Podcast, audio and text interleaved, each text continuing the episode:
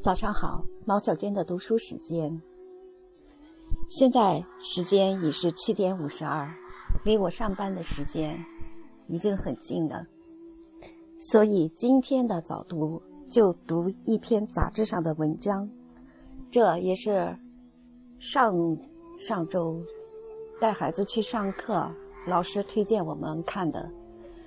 老师把杂志借给我，也让我们思考一下。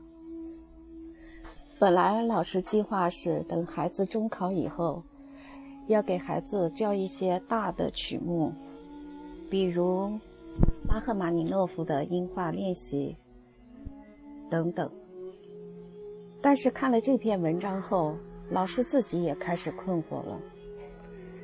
拉赫玛尼诺夫是不被现代西方所承认的，认为不是在弹琴。是在杂情。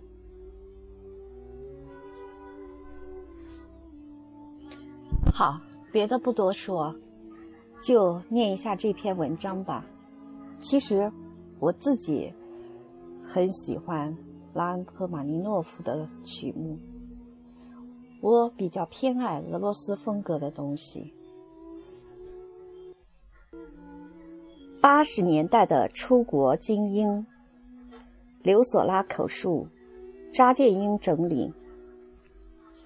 上世纪八十年代，在国内的时候，大家都以为我是现代派作家，幸亏我自己没敢接这个茬儿，否则出国一看，我哪儿懂文学啊？那时我都没敢让美国的译者出版我的小说，你别无选择。我对自己也没把握。我那时还以为摇滚乐是反叛，写了那么多摇滚乐。到英国后，电视台采访我，我们英国人都不玩摇滚乐，因为它不过是娱乐音乐。你怎么还拿摇滚乐当文化？心理落差。我认识一位女高音歌唱家，八十年代时，她在国际上同时得了几项金牌，演唱非常出色。出国以后，他很诚实地对我说：“他面临一个危机，就是中国的音乐家都是为得奖才练习音乐，所以特别能得奖，整天练的都是比赛项目。但是出来找工作就有困难，因为会的曲目太少，没有西方歌剧演员的修养。虽然都是音乐学院训练出来的，但西方的歌剧演员。”对从古典到现代的所有乐谱都熟悉，而中国的歌剧演员只会那几首未拿奖的曲子。我记得奥奈德考门跟我说过的话：有些人做古典音乐不是因为爱音乐，是因为家庭脸面。家长认为孩子是古典音乐家就很体面。我想这种事情在亚洲更加盛行，所以音乐的话题总是难深入。连音乐家自己都不感兴趣。不过话说回来，欧洲歌剧不是中国歌剧的传统，能把别人的东西模仿的比别人还好，也够不容易的。但问题是，无论是做民族音乐还是西方音乐，怎么用心去做？心在何处？八十年代，有些音乐精英们出去十五年以后，还在讨论自己是不是大师，或者是否成功；而国外的音乐家从来不会讨论这种大问题，而是对任何乐谱都能掌握，对任何音乐都会感兴趣，也懂得音乐就是一个自己喜欢的工作，要经营，要学习，没有什么大惊小怪的。国外的音乐家不在乎获奖，而而在乎先活在音乐里，再经营音乐。而我们受过的训练，没有享受音乐这一项。所有的声音都曾是为社会服务的，能享受吗？还老是争论是非，谁背叛了传统，谁标新立异就大逆不道，更没有音乐商业训练。大家出国，天地大了。四周都是声儿，怎么继续？我们是谁？把自己放到地上，太伤自尊。在国内被宠的一当普通人就心里不平衡。于是用傲慢维持自我，坐在家里给自己封大师，可以闭上眼睛看不到外面的世界。我是受过专业训练的，不是业余的，不是民间的，更不是流行的。我识谱。其实，如果搞西方音乐的不懂西方意识形态，如同搞中国音乐的不懂中国画儿，你得多少奖也不可能有一个正常的心理状态去对待自己的工作。你不能享受呀，净想着怎么让人承认了。过生活成大问题，一出去四面伏敌，束手无策。你的敌人就是那些最起码的专业竞争。出去以后，你就是一个普通的艺术家，怎么生活下去？这种情况对作家更难，还有语言障碍，中文越好，外文越不通。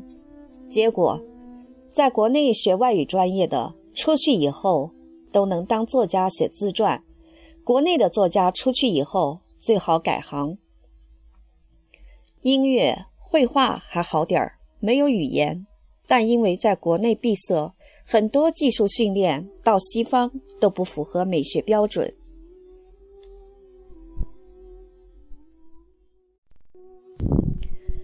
比如，我认识一个在中国弹钢琴的人。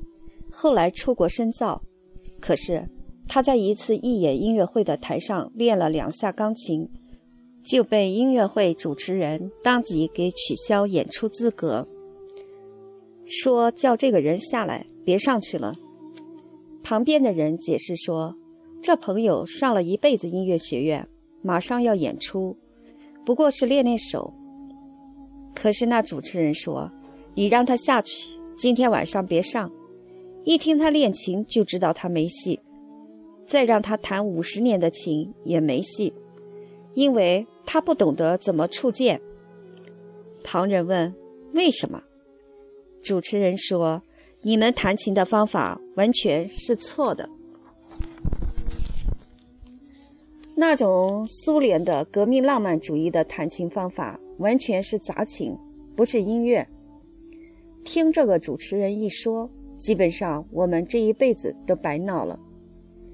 所以，很多弹钢琴的人出国以后就是教琴，但是无法演奏。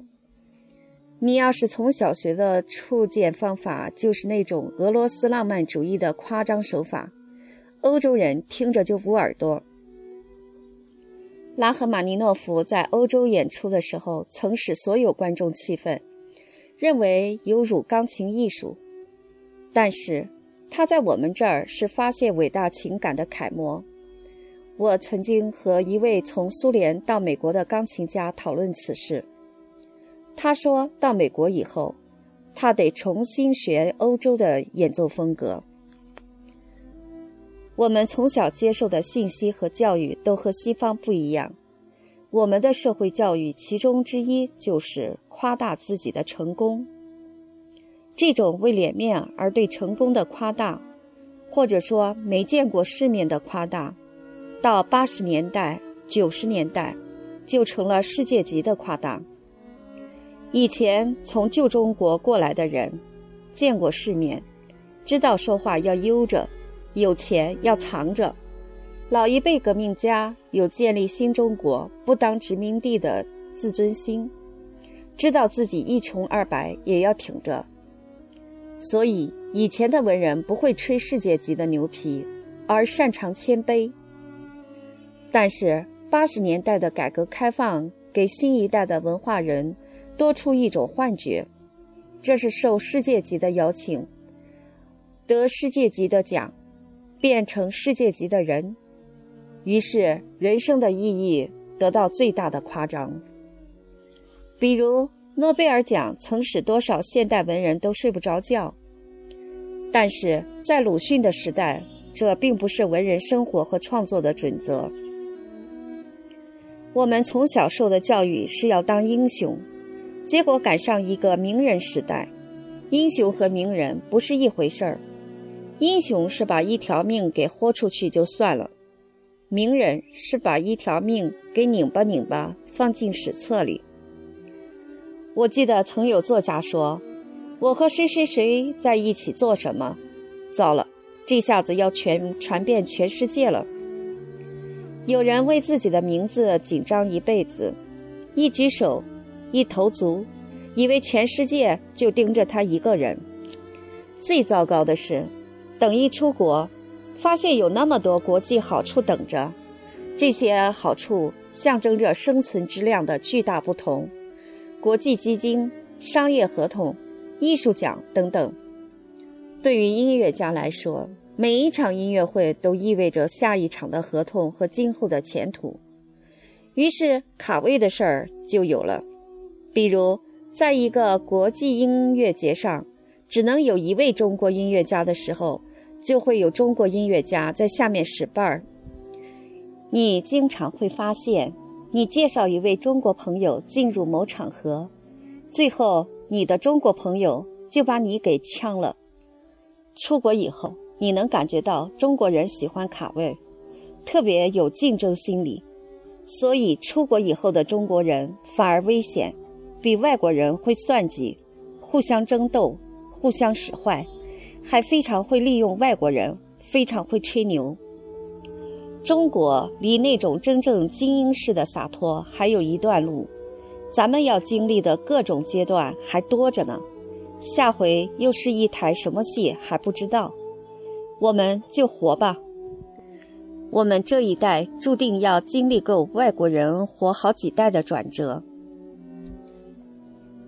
摘自八十年代访谈录，生活、读书、新知三联书店。